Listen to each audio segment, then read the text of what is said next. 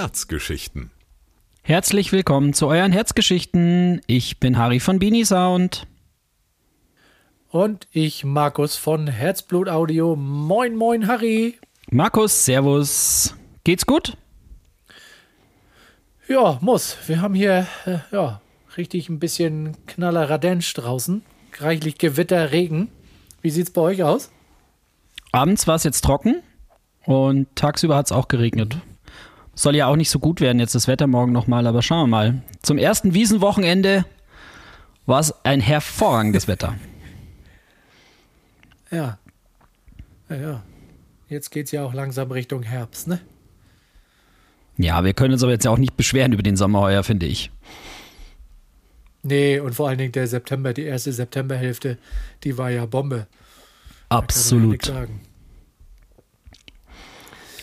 ja, wie sieht's bei dir aus mit, äh, hast du dann noch ein paar, ich nenne es jetzt mal Außentermine dieses Jahr? Ja, mein Herbst wird sehr spielen, bunt, wie ich ja letztens schon gesagt habe. Und zum einen spielen, zum anderen auch mal Live-FOH machen. Da freue ich mich schon sehr drauf. Mhm. Ja, und dann bin ich noch auf einer anderen Fortbildung, nämlich die zweite Leidenschaft, muss ja auch gepflegt werden.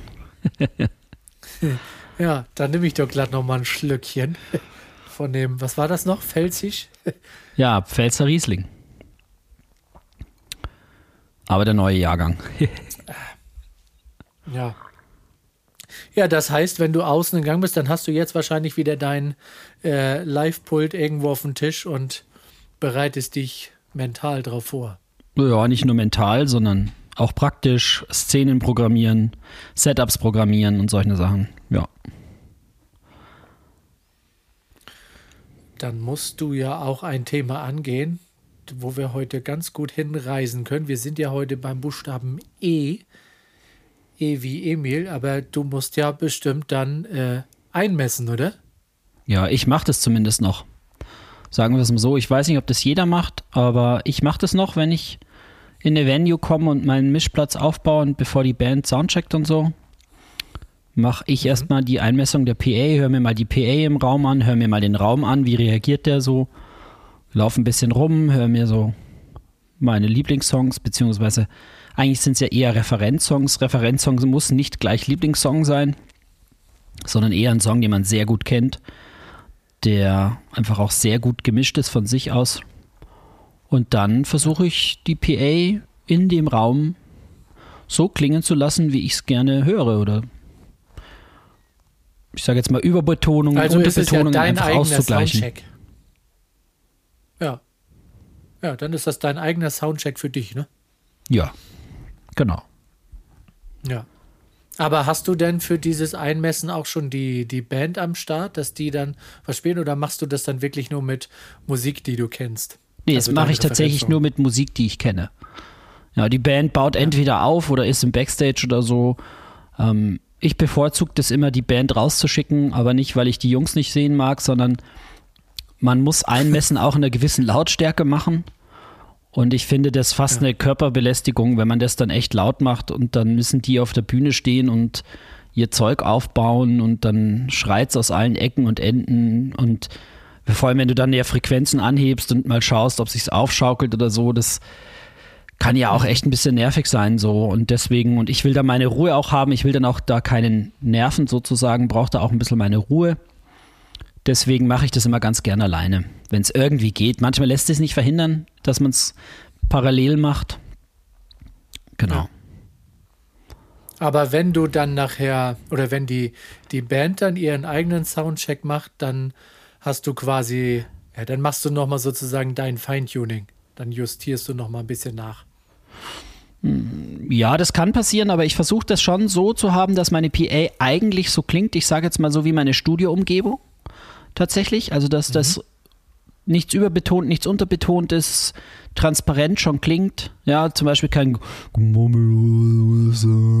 irgendwie mhm. sowas, sondern dass das so ganz klar klingt. Und wenn das so ist, dann habe ich ja quasi eine ausgeglichene äh, PA.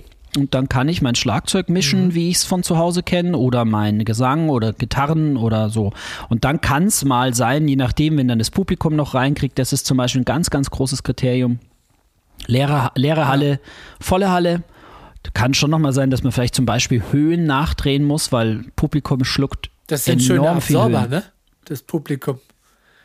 Was sagst du so? Das Publikum, das sind ja dann schöne Absorber. Ja, aber die schlucken halt auch extrem viel Höhen. ja, genau. Deswegen Ja. muss man, da muss man ein bisschen Deswegen meine ich nachregeln, möglicherweise, ja. Genau. Das ist ja, wenn du jetzt im Studio den Raum voller Absorber machen würdest, hättest ja auch nur noch besser über. Dann müsstest du dir nur noch in deinen großen Live-Track die, die mega riesengroßen Bassfallen hinstellen, dann passt das wieder. Ja.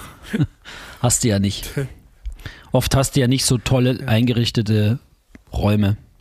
Das ist ja meistens das Problem. Sechs Paletten Dämmwolle Ja, in die genau. Ecken. Ja, nee. Genau, und ich mache das halt auch mit so. Guten Tag, ich hätte gern eine LKW voll Rockwohl. Wer, wieso? Den braucht unser Tontechniker. Der baut sich immer Ja, Bassfallen. Genau. Können, ja, können Sie morgen wieder abholen. Der Bierpilz muss mal bitte da weg, da kommt eine Palette hin. Genau. Nee, und ich mache das halt auch mit Songs, die ich kenne. Ich habe jetzt da so ein paar über die Jahre gesammelt, die ich gut kenne und die vor allem halt in ihrer Qualität herausragend sind, sage ich jetzt mal. Ich habe letztens wieder in dem Buch gelesen, was du mir mal geschenkt hast. Hier, ähm, wie heißt das noch? Mix, Mixing Like the Pros. Hand, Hands-on Mixing. Ah ja, Mixing Like the Pros.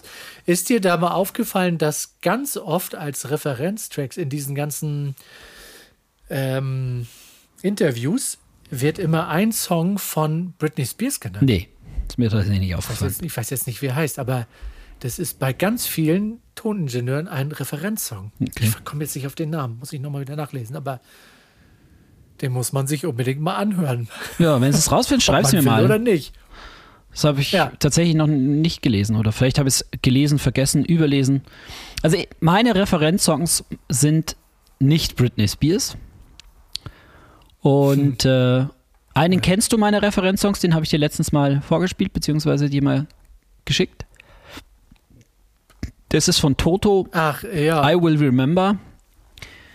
Oh ja, also nicht mein Genre, aber äh, den, den müsst ihr euch anhören. Das ist ein Mega-Song. Augen zumachen durch ein, also ein und ja, Referenzsong, das hört man sofort. Das ist einfach ein irre, schöner, sauberer, durchgedachter Klang. Also Mega-Song, echt gut. Ja, die zweite Nummer, die ich nehme, ist von Rage Against the Machine von der ersten Platte. Fistful of Steel. Ist auch Ja, E-. Auch extrem gut produziert und gemischt. Das ist so zum Beispiel, damit fange ich immer an, weil die Gitarre zum Beispiel immer links anfängt. Da kann ich dann immer gucken, ob die PA richtig verkabelt ist. Ach, den hast du mir doch auch mal vorgespielt. Ja, bestimmt. Den haben wir doch. Den haben wir mal bei mir doch gehört. getestet. Ja, genau. Fängt links an und dann kommt irgendwann aus der Mitte dann das Schlagzeug. Genau, ne? dann steckt die ganze Band ein und dann ist es.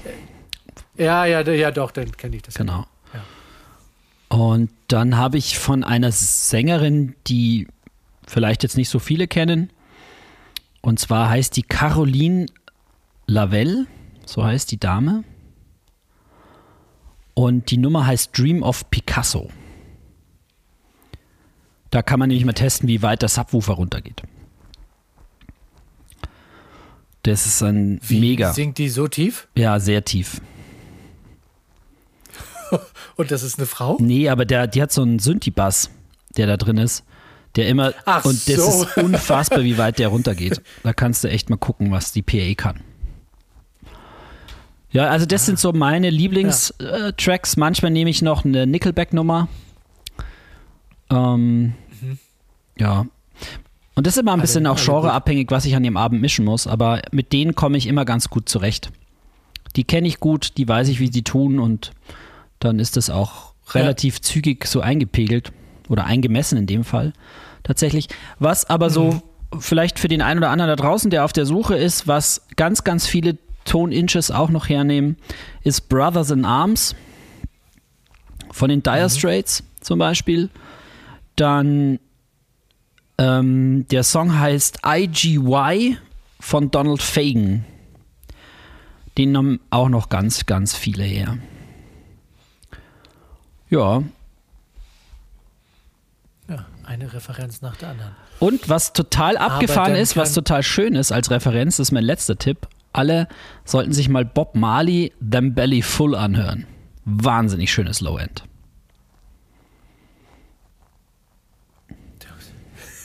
Ich muss mir im Anschluss den Podcast nochmal anhören und mir die Titel rausschreiben. ja.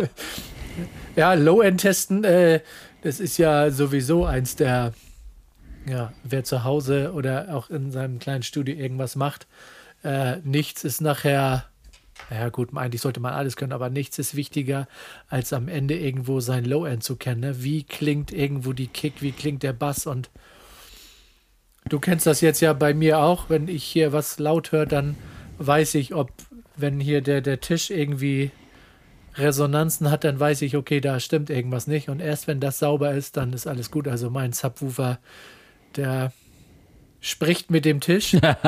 und wenn der Tisch sagt, nö, das ist mir zu langweilig, dann ist Ruhe. Und wenn hier irgendwas summt und vibriert, dann weiß ich, ne, irgendwas ist da nicht sauber. Ja. Aber das bringt mich zu unserem nächsten Thema ähm, mit, mit deinem Einmessen und äh, Low-End-Testen. Ähm, wir beide sind ja auch etwas tiefer drin in dem, äh, naja, ich sag mal, in dem Thema Mastering. Und nicht nur da, sondern auch, wir hatten ja die Folge, irgendwo bei B hatten wir Busse. Und in Bussen hat man das ja auch ganz gerne, dass du die Busse nachher kontrollierst auf die Energieverteilung. Ja, das stimmt. Und ich dass glaube, dass Energieverteilung auch eins der meist unterschätztesten, ja. wie soll ich sagen, Dinge, ich nenne es jetzt einfach mal Dinge ist weil jeder versucht immer nur und ja, es ist dann irgendwie schwierig, wenn man dann irgendwie seinen Kompressor hat und dann, ja, irgendwie meine Summe wird so gedrückt oder so und dann schaut man sich das an und dann weiß man warum, weil halt zum Beispiel zu viel Low-End meistens da ist, weil das Low-End ja oft die meiste Energie hat, beziehungsweise vielleicht ist es auch das falsche Low-End, mhm. dass man das drückt ordentlich bei 60 und ist so zwischen, ich sage jetzt mal 100 und 120 ist gar nichts da. Und man hat immer das Gefühl, dass es aber auf kleine Lautsprecher eben dünn klingt und, und so weiter. Und da sollte man halt dann sich mal Gedanken drüber machen. Einfach, weil vor allem, wenn ich jetzt in meinem Beispiel wäre ja 60 und 120 Hertz, die, die Oktave. Ähm, mhm. Vielleicht ist es auch wichtig, dass man einfach mal die Oktaven zueinander auch abstimmt. Das ist halt eine sehr technische Herangehensweise, aber ich glaube halt, man wie soll ich sagen, spart zum einen Zeit und zum anderen, glaube ich, erleichtert man, wenn man nicht selber mastert, auch jemand anders, der ähm, das dann mastert, die Arbeit, mhm. weil insgesamt der ganze Mix schon ausgewogen genug klingt. Und dann muss der Mastering-Engineer vielleicht jetzt ja. nicht chirurgisch ran, sondern kann tatsächlich ja, ich sage jetzt mal Puderzucker eben oben drauf streuen und muss nicht jetzt da irgendwie noch was rausschneiden und da noch was wieder verpflanzen und irgendwie so. Und letztendlich ist das mhm. ja auch, finde ich, für mich zumindest der falsche Weg, dass das jemand macht, der nur die Stereospur hat. Und ich glaube, da, man sollte sich da wirklich sehr, sehr viel Gedanken drüber machen, über dieses Energieverteilung. Und also ich mache mir zumindest sehr viel Gedanken ja, da muss man ja erstmal hinkommen, ne? Bitte? Ja. Ich habe das tatsächlich, ich sage, da muss man ja aber erstmal hinkommen, bis man das Thema wenn man jetzt vielleicht irgendwo noch am Anfang ist, dass man da drüber gleich nachdenkt. Aber ich habe das tatsächlich so mit diesen, naja, die Busse, die wir kreieren, dann, äh, das ist ja dann letztendlich nichts anderes, wenn du die ganzen Busse hast, als wenn du ein Stem-Mastering hast. Und wenn du natürlich einen Bus hast, der vielleicht alles Piano und Pads hat, die man in den, oder so Pads, die man in vielen Fällen ja auch einen kräftigen äh, Low-Cut und vielleicht auch einen High-Cut oder so gegeben hast. Das heißt, du hast ja dann die, die gesamte Energie nachher irgendwo im ganzen mittleren Bereich angesiedelt. Das ist dann bei dem einen Instrument gut und bei dem nächsten ist das auch alles okay, aber auf den Bus schaukelt sich das natürlich auf. Und wenn du dann die Vocals zu machst, haben die Vocals natürlich überhaupt keinen Platz. Und dann mache ich das tatsächlich ähm, mit meinem mit Zeit EQing. Ich weiß, das magst du nicht so gern. Nee, das stimmt nicht. Ich benutze es nicht. Irgendwo bei dass du, dass du bei zweieinhalb Kilohertz aus der Mitte rausnimmst und das zum Beispiel auf die Seiten schiebst. Also aus dem, sagen wir, aus dem Pad-Bus, damit die Vocals in der Mitte das, das meiste, äh, die meiste Priorität haben. Ja, ist auf jeden und Fall wie sinnvoll. du schon eben sagtest, wenn du vielleicht eine, wenn du ein Schlagzeug hast und du hast irgendwo vielleicht zwischen 80 und 100 dann einen riesen Peak und du kannst den vielleicht ein bisschen, naja, dynamisch oder auch ganz zähm und ziehst vielleicht einfach mal was bei 40 hoch, ob man das nun auf dem Handy hört oder nicht, aber das Low-End wirkt danach knackiger und aufgeräumter. Ja, absolut. Und ich glaube, das ist genau das, um was es geht. Dass man diese Energie so verteilt, dass auch nichts überbetont ist oder wummrig wird und so. Das muss ja jetzt nicht Low-End sein, das ist ja dasselbe wie in den Höhen, dass du sagst, Mai, viel 2 Kilohertz tut ja in den Ohren weh, aber dann bei 4 Kilohertz nichts zu haben, macht es trotzdem nicht schön, außer quäkig. Mhm. Und ja, ja, genau. Weil das hat halt auch viel, glaube ich, so was damit zu tun, dass viele Mixes, zumindest meine, versuche ich immer anzustreben, eine gewisse Transparenz haben. Und ich glaube, dass das ja. das Ergebnis einer guten Energieverteilung einfach auch ist. Dass, wenn du sagst, nee, die Bassdrum hat da und der Bass hat da, zusammen addiert sich das zu dem Fundament und keiner kommt sich in die Quere und es ist keine Überbetonung. Ja, jetzt meine, als Beispiel, ich drehe beim Bass 60 und bei der Bassdrum 60 Hertz rein. Das könnte einfach auch zu viel 60 Hertz sein und außer Gedröhne und Gewummere bleibt nicht viel übrig. Und ich glaube, wenn man sich da einfach wirklich von Anfang an Gedanken macht, kommt man eigentlich wahrscheinlich zum besten Ergebnis. Es ist natürlich so, was du jetzt auch beschreibst, dass du also sagst, du nimmst die Energie bei den Bussen raus oder machst es dann bei den Bussen. Man könnte das, sage ich ja auch mal, umdrehen. Es gibt ja auch manche Menschen, die das sogenannte Top-Down-Mixing machen. Die fassen alles Schlagzeug erstmal auf den mhm. Bus zusammen, EQen dann den Bus ja. und schauen dann in den Einzelspuren, was ihnen noch fehlt. Und ja, das machst du nee, doch so, ne? Auf gar keinen Fall. Meistens. Nee, gar nee, nicht. machst du nicht? Ich mache, ich, ich route, also ich habe mal natürlich, wenn du jetzt zwei Bassdrums hast, die route ich zu einem Bus zusammen und die Snare, aber es, mach, es kenne einige, die machen quasi alles auf den, ich sage jetzt mal Drumbus und legen in den Gesamtsummer vom Drumbus äh, einen, einen, sorry, einen EQ rein und sagen, okay, da ist jetzt zu viel bei 400, drehen da ein bisschen raus, okay, und da ist ein bisschen was zu spitzen, drehen das raus und gleichen erstmal ihre Schlagzeuggruppe so an. Und wenn sie jetzt sagen, hm, jetzt klingt es insgesamt sehr aufgeräumt, aber die Kick hat zum Beispiel zu wenig Punch, dann drehen sie das bei der Kick wieder rein. Und so und machen dann eben von oben nach unten. Ja.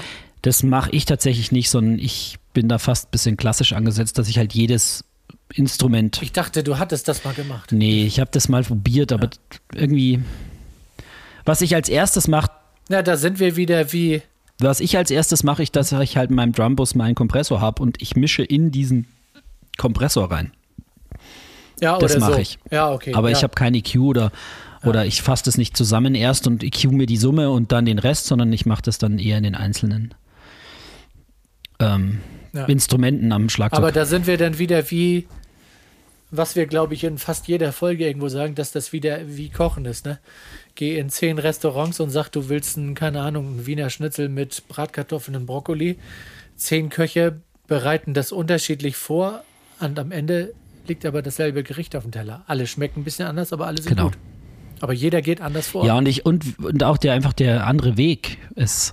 Der eine geht halt links rum, der andere geht halt rechts rum. So ein Haus, die Idee ist, man trifft sich im Garten so. Und ob das jetzt ja. rechts oder links rum der bessere Weg war oder der richtigere, das lassen wir da mal hingestellt sein, aber ähm, das Ergebnis zählt, wir sind alle im Garten, sitzen zusammen und grillen so. Und so ist es da, so sehe ich ja. das halt. Und ähm, ja, Vielleicht sollten wir hier irgendwann einfach mal ein paar Beispiele mit reinbringen, dass man das hören kann. Weil mir fällt da jetzt wieder ein Song ein, den du vor kurzem gemacht hast. Also wenn ihr da draußen irgendwie was mit Rock oder, oder Metal zu tun habt oder auch das gerne hört, ähm, hört euch mal Songs von, von Harry an, die ihr da in dem Genre gemischt habt. Da klickt ihr rein, also ja, klicken oder nein, ihr legt die CD ein, drückt auf Play Ihr macht die Augen zu und ihr hört Also ich finde es ja immer, gerade so Rock oder Metal, da ist ja einfach, für mich ist das natürlich immer alles nur durcheinander. Aber wenn Harry das gemacht hat, ihr macht die Augen zu, ihr hört alles. Ihr hört die Seitenschnarren vom Bass, du hörst jede Gitarre, du hörst die einzelnen Snare-Schläge, alles sauber, weil du natürlich mit EQing sehr viel machst. Also du beschränkst dich ja wirklich darauf, okay, was braucht dieses Signal wirklich? und was braucht es nicht. Und ich habe ja letztens auch, ich habe ja einen äh, vorgefertigten Mix gekriegt, hast du ja gesehen, wo jemand angefangen hat. Und auf, naja, 99 Prozent der Spuren waren nicht mal ein Low-Cut gesetzt. Ne? So. Und da fängt es ja schon an. Und du setzt ja manchmal ein Low-Cut so hoch, wo man so sagt, what? Und da ist dann wieder dieses, ne, ja, in Solo, klar, scheiße, aber nicht in Solo hören, aber im Mix ist das so aufgeräumt und alles hat seinen Platz. Ja, du musst halt Aufgabenverteilung. Man könnte es auch so nehmen, nicht Energieverteilung, sondern auch Aufgabenverteilung. So, und ähm, ich sage jetzt mal als Beispiel, ja. die Overheads haben halt bei mir nicht die Aufgabe, Low-End zu produzieren, sondern eher Höhen produzieren oder Beckenabzug nee. bilden. Ja, und deswegen, was soll ich dann mit 100 Hertz anheben bei den Overheads? Das erschließt sich mir einfach nicht oder so. Das ist einfach nicht ihre Aufgabe in dem Moment.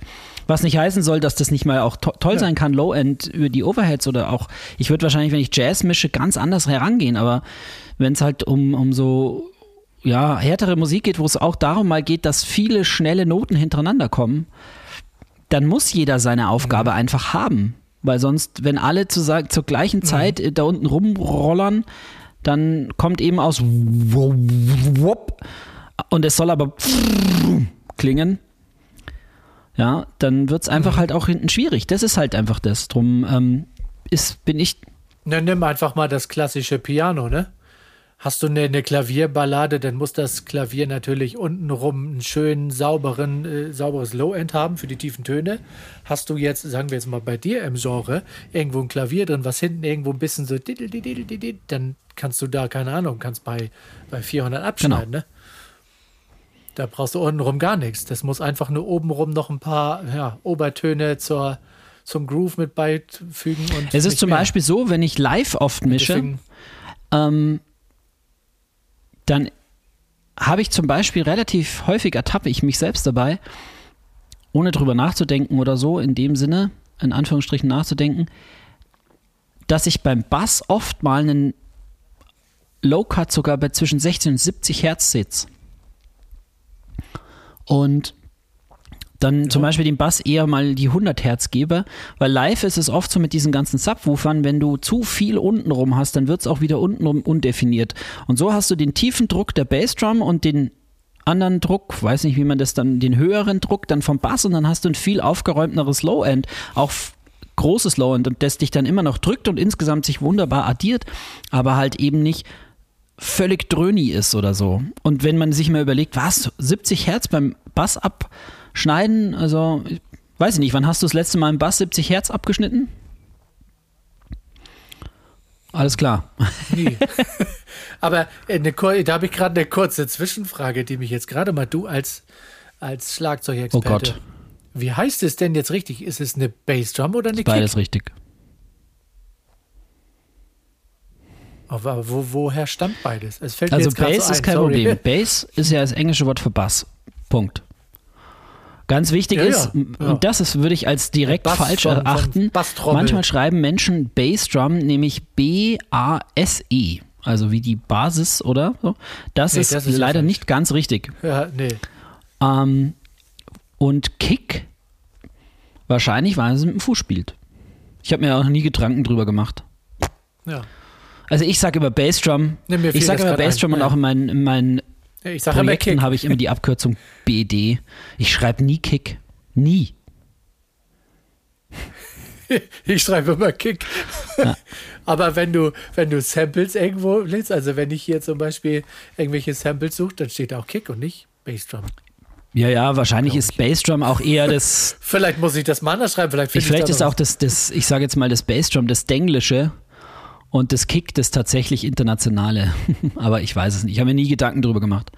Ich finde, nur zwei Buchstaben ist schneller zu schreiben als vier Buchstaben. Ja. Darum schreibe ich BD. Ich könnte ja auch KI schreiben, Ja. wenn ich hier schon in der Nähe von Ja. Kiel bin. Nein. Ja. ja, aber jetzt erzählen wir hier immer so viel auch von Herz und Herz und Herz und noch mehr Herztöne und hier 600 Hertz. Da haben wir dann in der nächsten Folge gut was zu tun. Wir müssen nämlich jetzt dann demnächst Dum, dum, dum, ran. dum, Ja. Der du, ja, Equalizer. das ist eigentlich was für die nächste Folge, ne? Siehst du das auch als das wichtigste Tool an? Hm. Also ich finde den Equalizer noch also ein Tick wichtiger als ein Kompressor. Also du sollst jetzt live mischen. Und jetzt hat einer für dich zwei, sagen wir mal so eine, wie früher an meinem ersten Synthesizer, so eine Steckslots. Und sagt einer, er willst einen Equalizer oder einen Kompressor, was willst du haben? Du Na, dann würde ich benutzen, natürlich einen Equalizer also nehmen. Geht, dann gebe ich dir schon recht. Ja, gut, Frage beantwortet. Naja, das ist, da hast du, äh, du, du hast komplett recht. Ich habe nur überlegt, ob es denn das wichtigste Tool ist. Ich habe mal ein schlauer Mensch hat mal gesagt, der beste Nee, EQ das ist Wichtigste ist kein der Fader. EQ. Ja. Ich überlege jetzt gerade, wenn du so ein Mischpult nimmst, diese so eine schöne alte, keine Ahnung, SSL-Konsole, du hast einen Fader und was ist da drüber? Also ein Kompressor ist ja irgendwo hinter Nee. dir, den musst du dazu kaufen, aber Nee, nee, die ist dabei. SSLs haben ja einen Channel EQ, äh, einen Channel EQ und einen Channel Kompressor. Hm. Ja, ja, okay. Harrison-Konsolen zum Beispiel haben keinen Kompressor. Schlau mal. Wenn du eine alte Harrison hast, die hat einen EQ Ja. und Auxens oder so, aber die hat keinen ähm, Kompressor zum Beispiel drin. Wun Hast du auf Nee. deiner Konsole einen? nee. Nee. Ja. Ja, insofern würde ich sagen, kommen wir demnächst zur nächsten Folge zum großen Thema Equalizer. Vielleicht werden da sogar zwei draus. Da kann euch denn der Markus viel erzählen. Und dann haben wir Heute. Markus benutzt der Equalizer in allen Oh, Genres, nein, Genres stimmt nicht, in allen möglichen Ausführungen. MS, Stereo, Mono, Dual Mono, alles Mögliche. Da kann euch der Markus viel erzählen. ja. ja, insofern haben wir heute ein bisschen eingemessen und haben unsere Energie verteilt.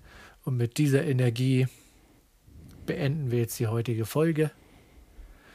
Ja, Harry, sag was nach draußen. Jo, dann sage ich mal wieder Danke fürs Zuhören. Bleibt gesund, bleibt munter und habt immer ein gutes Lied auf dem Ohr. Euer Harry von Beanie Sound. Bis zum nächsten Mal. Ciao, ciao, euer Markus. Herzgeschichten.